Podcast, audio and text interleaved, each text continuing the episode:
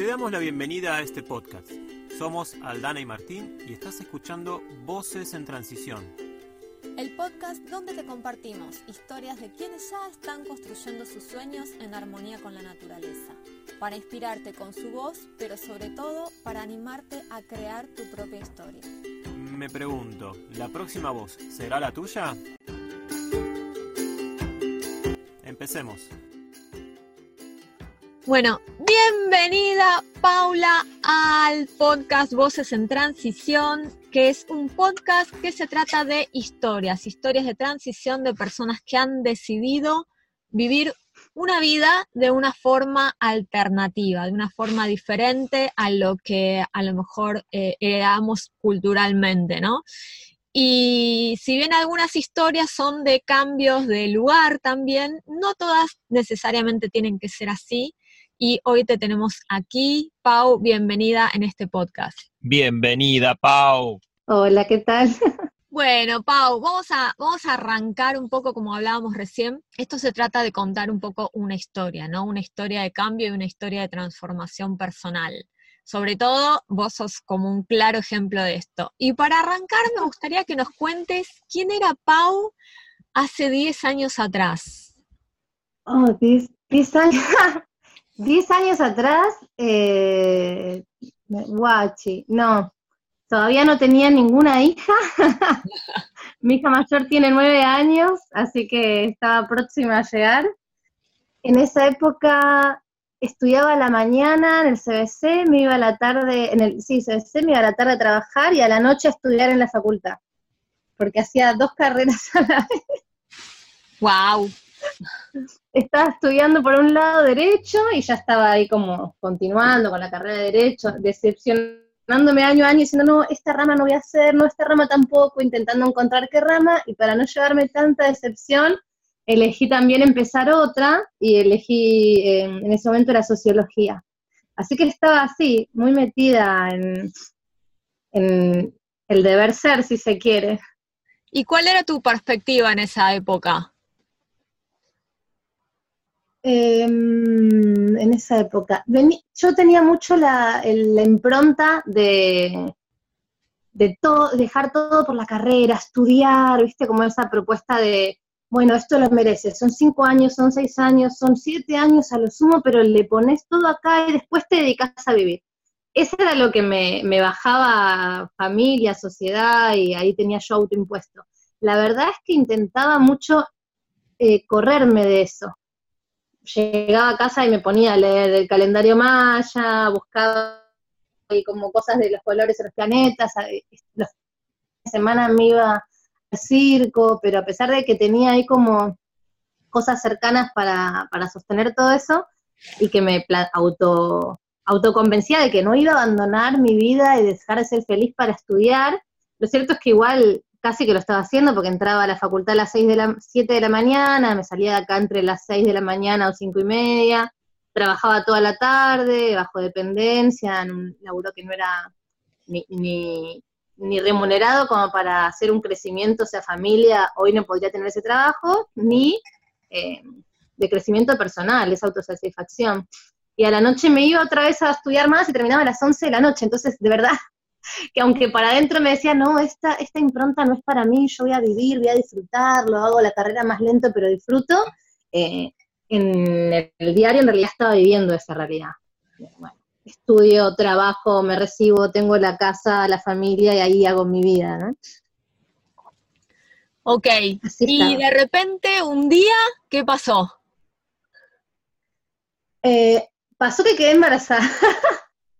quedé embarazada y yo planteo los, partos, los nacimientos y las crianzas cuando son con conciencia y con, atención, son, son la verdadera universidad, son un viaje ahí de autoconocimiento y, cada gestación de un ser, justo hoy a la mañana hablaba con una partera amiga dejando las naces en el cole esto, como wow, cada gestación de un ser en realidad es gestarte a tu propio ser, es tu propia gestación y te gestás hasta llegar al parto muerte, que dejas morir y, y ser lo que ya no sos, para darle bienvenida a lo que viene y recibirlo.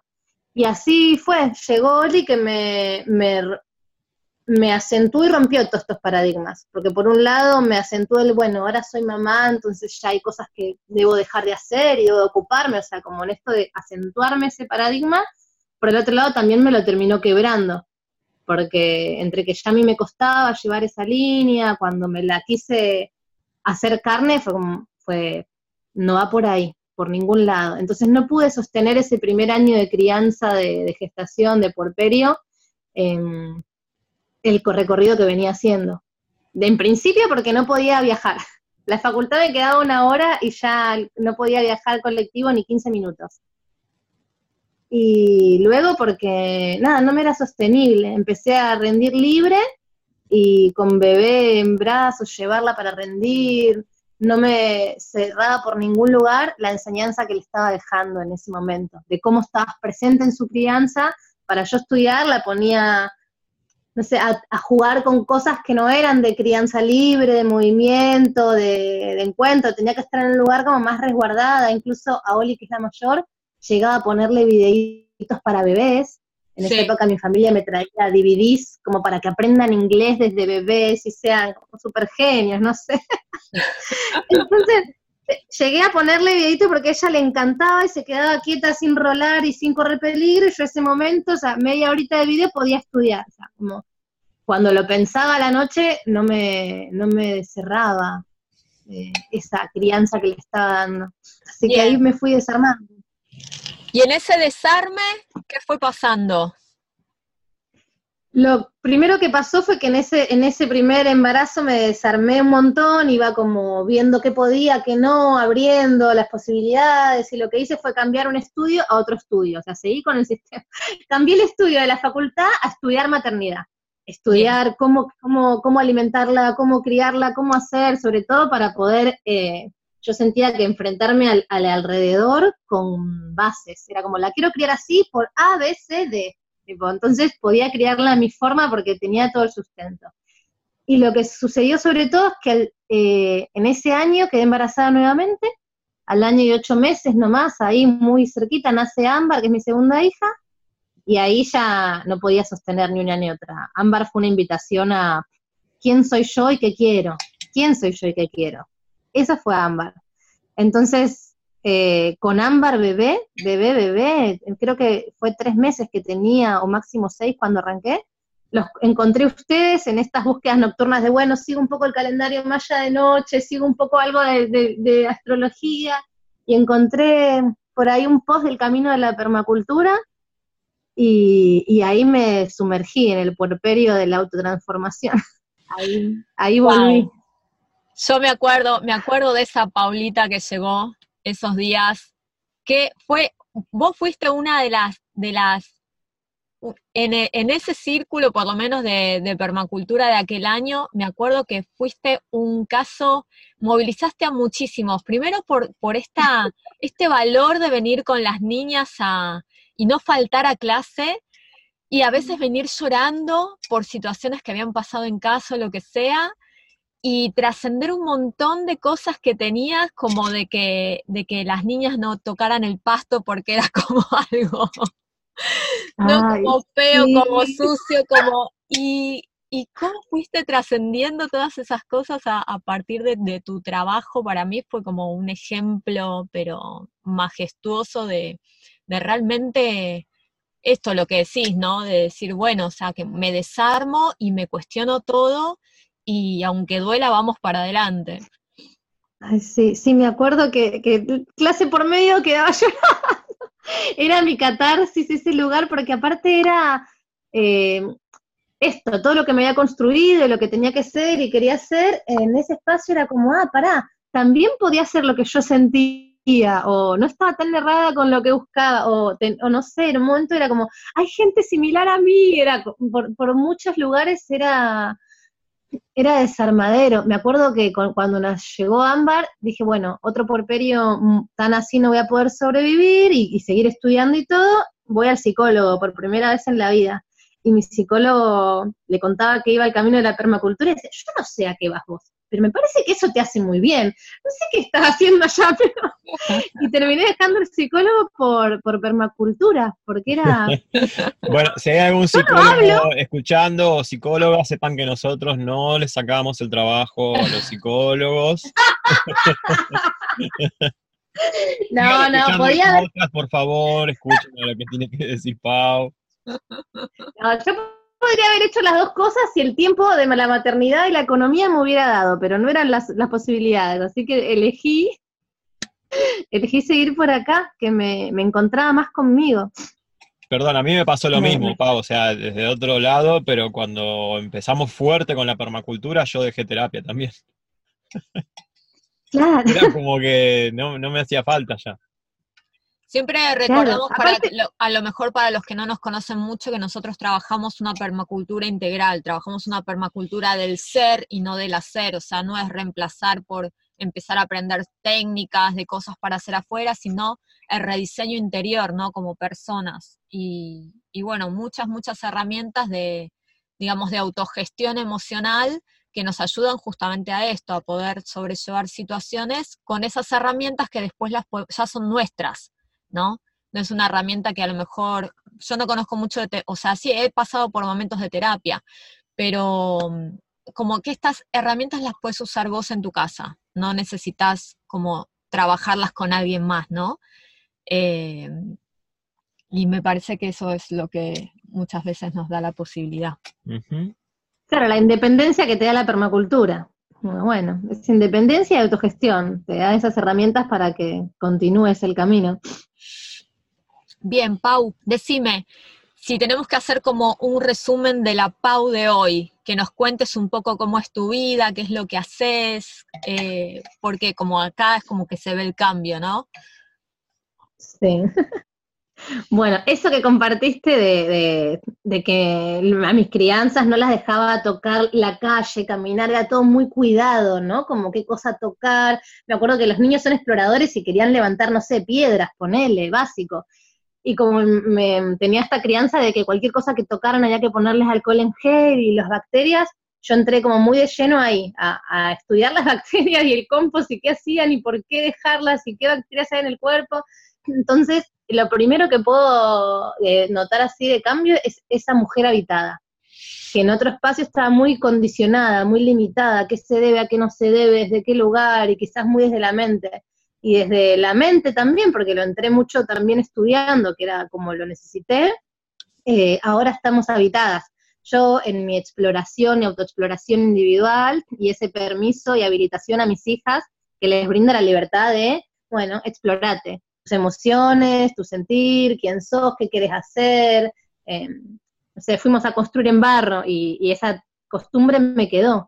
Nosotros no vivimos en campo, vivimos en ciudad, la verdad es que muy citadinos, eh, muy mundanos acá, porque así es como nos criamos y seguimos estando, pero la verdad es que intentamos, bueno, cómo le podemos seguir acercando estas posibilidades para, para que crezcan como personas. Entonces ese, esa herramienta, por ejemplo, construir en barro, la continuamos, aunque sea una vez al año, o intentamos irnos a algún lugar para que ellas tengan ese contacto y que conozcan acá, mm, ese es lo primero que siento esto, ¿no? Como esa posibilidad de explorarme y, bueno, ver quién soy, qué no soy, qué quiero a cada momento y permitirme hacer eso, como lo primero. Y desde ese lugar, eh, mi cotidiano es la maternidad y me permito mucho que esto sea lo que abra a todo.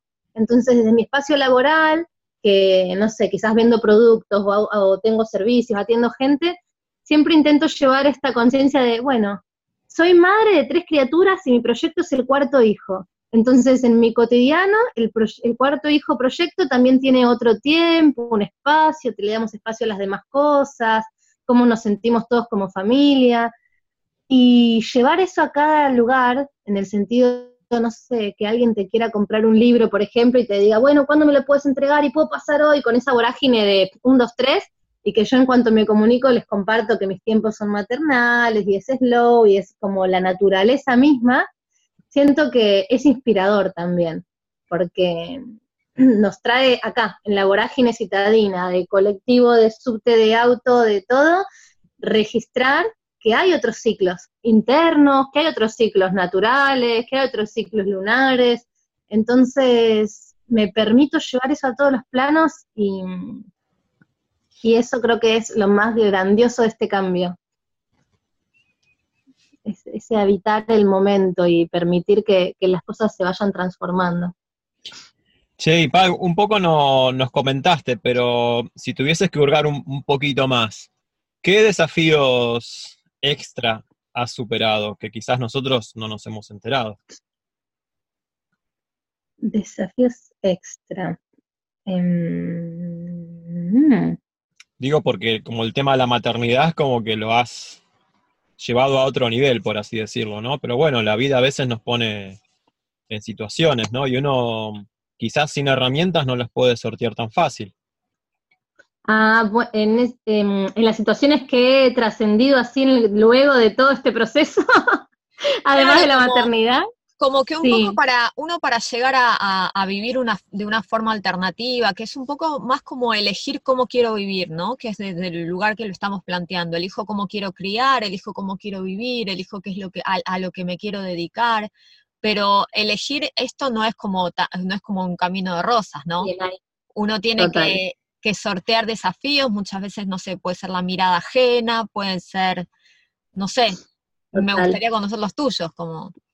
Sí, total. La mirada ajena fue uno y por eso me puse a estudiar mucho para que lo sentía que eran como una herramienta el estudio. Pero eso fue incluso ni bien entré en la permacultura. Mis mayores desafíos fueron en, el económico sobre todo, ¿no? A mí lo que me pasó es que, bueno, en esto, tuve una hija eh, cuando todavía no había terminado de estudiar y en ese momento no trabajaba porque estudiaba, tuve otra hija enseguida, eh, y ahí empecé como a, fundar ahí mi proyecto, a ver qué hago, qué no hago, de qué vivo, y esta visión, la visión externa era, no se puede vivir orgánico porque es caro, no se puede vivir de la naturaleza porque para eso tenés que tener un sustento de no sé qué, no se puede vivir, entonces de repente era como, bueno, en esta cosmovisión ajena de qué se puede, no se puede, de verdad, ¿cuánto es mi desafío económico en todo eso cotidiano? Y particularmente me pasó que cuando llegó mi tercera hija yo me separé, y ahí recién tenía mi proyecto ahí como terminando de encaminarse, y entonces pues, me separé con tres niñas, sin proyecto medio armado, como sin, sin sustento económico, y, fue a la vez mi, mi, mayor desafío y fue a la vez también mi mayor demostración de, de que por acá era el camino, porque en ese no sé, me separé en una casa que alquilábamos, entonces los dos nos fuimos de ahí, entonces me iba con tres hijas sin laburo muy fijo y una mano adelante y una atrás casi, ¿no?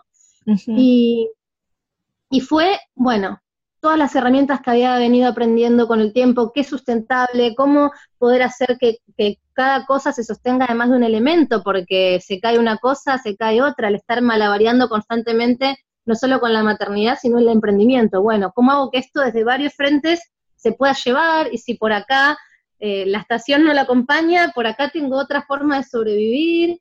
Y, mm, y, sobre todo, sobre todo, sobre todo fue la red que me fue brindando, porque en la Paula anterior y en el mundo anterior que me movía y manejaba, em, incluso quizás la ayuda o el acompañar caía mucho en el asistencialismo, si se quiere y de repente la red que me brindó la permacultura, este cambio, este camino, este, personas que se cuestionen a sí mismas y quieran ir transformándose, me brindó una red que me daba ese, ese soporte, que era una red de, bueno, dale, ¿qué necesitas para que también lo tuyo sea sustentable? ¿Qué puedo brindarte sin quitarme a mí y no generar ahí como otra dependencia sobre todo? Y, y mucha, mucha red que al estilo, no sé, me iba de mi casa esta que estábamos alquilando y me tenía que ir y una semana antes de irme, de casualidad alguien me llama y me ofrece una casa para habitar, para cuidar y demás, o al estilo de, em, de esto, ¿no? Tener siempre red con la crianza, de bueno, necesito ir a trabajar acá, tener maternidades afines, que, que, no sé, se crían similar, se alimentan similar, entonces en un lugar donde yo puedo dejarlas con confianza, poder irme a disponer de trabajar, en ese momento del mayor quiebre, del tirarme al vacío confiando de que algo iba a suceder y cambiar, yo creo que haberme animado a tirarme hacia ese vacío, a esa vorágine, fue por, por todo lo que fui aprendiendo previamente, por ver cómo son los ciclos de naturaleza, por conocer historias anteriores, sobre todo, por tener esta red. Entonces, la verdad es que sí, fue lanzarme a ese vacío y, sentir la red, la red de permacultura, de estos espacios, de, del holismo, de, no sé, una de las cosas que me cambió muchísimo fue ir encontrando otros tipos de educación entonces fui buscando, bueno, qué educación, cómo hay, cómo crío a las niñas, y esa fue una red alucinante también. De mis hijas hoy van a una escuela Waldorf, por ejemplo, de ese lugar de, bueno, acá tengo también otra comunidad, otra red, y, y es un sostén desde muchos aspectos también. Eh, creo que ese fue el mayor desafío y la mayor gratificación a la vez. Bueno, ahora eh, como que tocaría preguntarte cómo influyó nuestro trabajo en vos, pero yo creo que ya has comentado muchísimo. Tal cual, desde, desde el principio, ¿no? Este, yo creo que toda la, tu historia un poco está teñida por, por parte de ese proceso que, que, como siempre digo, lo nuestro es una influencia, ¿no? El proceso siempre es individual de cada uno y, y cada uno es el propio protagonista de su proceso. Nosotros solo, solo damos herramientas para facilitar el camino. Pero bueno, una, uno de los motivos por los cuales también estamos haciendo este podcast es como para que la gente pueda conocer eh, historias reales de personas que han, se han animado a transitar y a utilizar estas herramientas que nosotros ofrecemos para, y, y cómo, y los cambios que realmente han conseguido, ¿no? Siento que sí, que desde el principio lo toqué, en todo, en todos lados lo fui tocando, cómo fueron el sostén, la red, sobre todo esto, ¿no? Como abrir a, todo este mundo existe, algo que por adentro uno sentía, podía intuir, podía creer, deseaba, me acuerdo que en, habían talleres que quizás hacía, yo decía, anhelo un mundo de tal manera, y las coordinadores me hacían registrar que yo decía anhelo, como si hubiera sido algo que, que de verdad lo hubiera o vivido o sentido. Y cuando llegué a este mundo de la permacultura, a ustedes, a la red que brindaban, fue como, ah, todo esto sí, por acá va.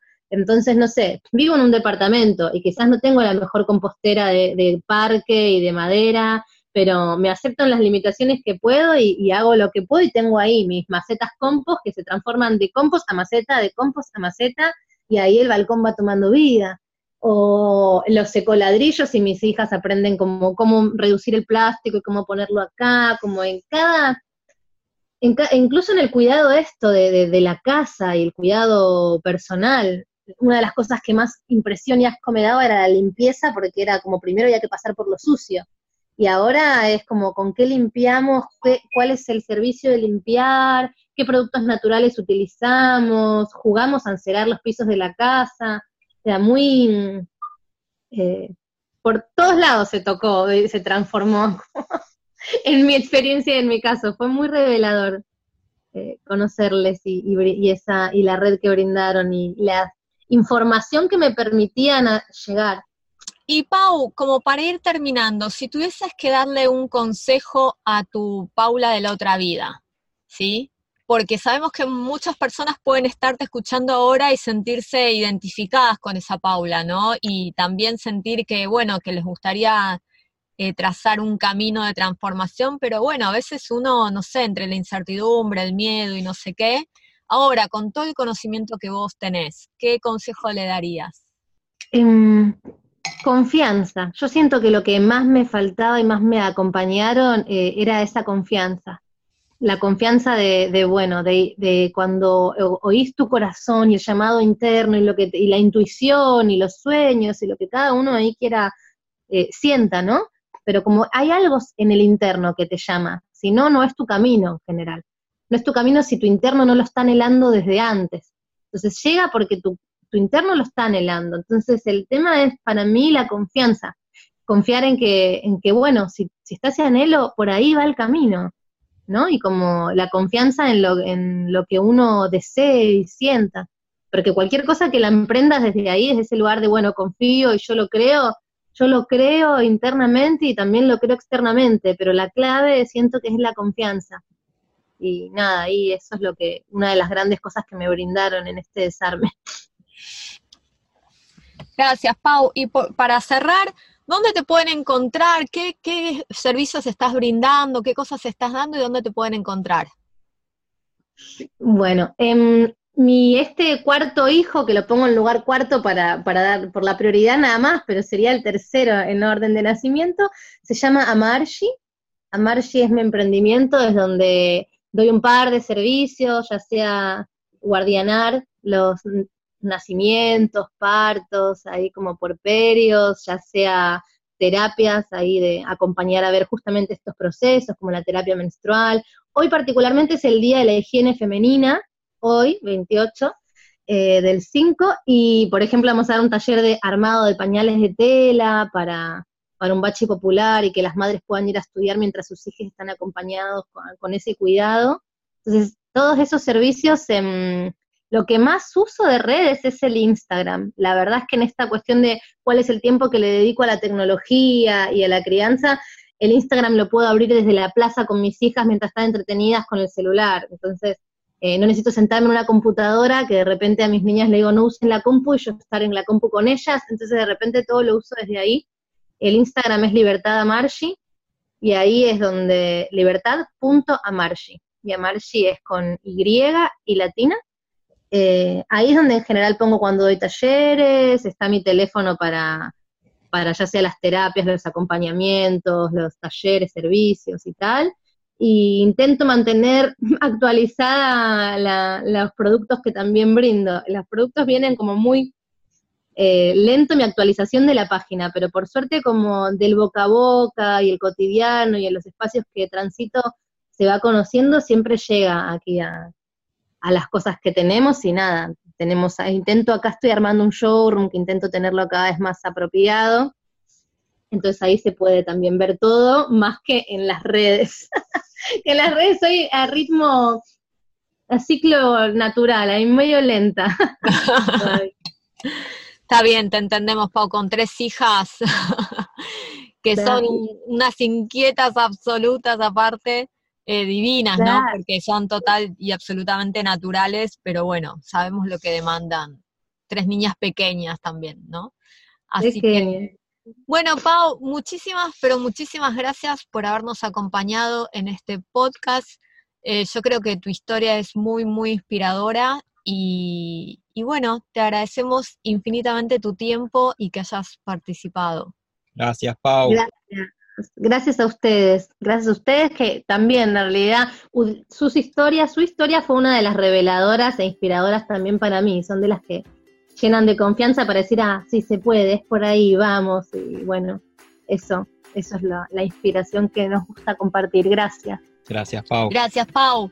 Abrazo grande, saludos a las niñas. Nos vemos pronto. Y hasta aquí el podcast de hoy. ¿Querés aprender permacultura holística? ¿Querés empoderarte para dar ese paso? ¿Querés cambiar tu historia por una que merezca ser contada? En www.permaculturalística.com te ofrecemos cursos, talleres, charlas y mucho contenido para aprender lo que necesites. También podemos ayudarte a través de nuestras mentorías, consultorías y asesorías personalizadas para diseñar tu transición de una forma integral teniendo en cuenta todos los aspectos de tu vida. Como siempre decimos, la transformación real y permanente en el tiempo es de adentro hacia afuera.